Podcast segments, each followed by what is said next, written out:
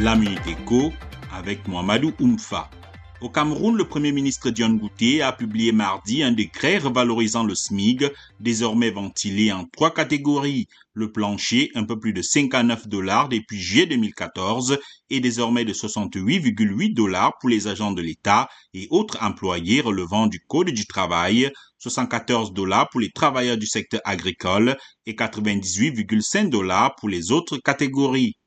L'économie nigérienne a maintenu une trajectoire de croissance positive pendant neuf trimestres consécutifs depuis sa sortie de la récession en 2020, a annoncé mardi la Banque centrale du Nigeria. Cette performance a été largement due à la croissance soutenue des secteurs des services et de l'agriculture, a déclaré le gouverneur de la banque qui s'inquiète toutefois de l'augmentation de l'inflation.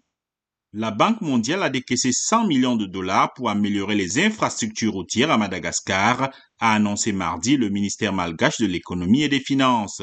Selon ce ministère, il s'agit d'un financement additionnel en faveur du projet de développement durable du secteur routier à Madagascar. Un projet qui a pour objectif d'entretenir environ 1200 km de routes principales du pays ainsi que de garantir la longévité, la sécurité et la résilience climatique des routes.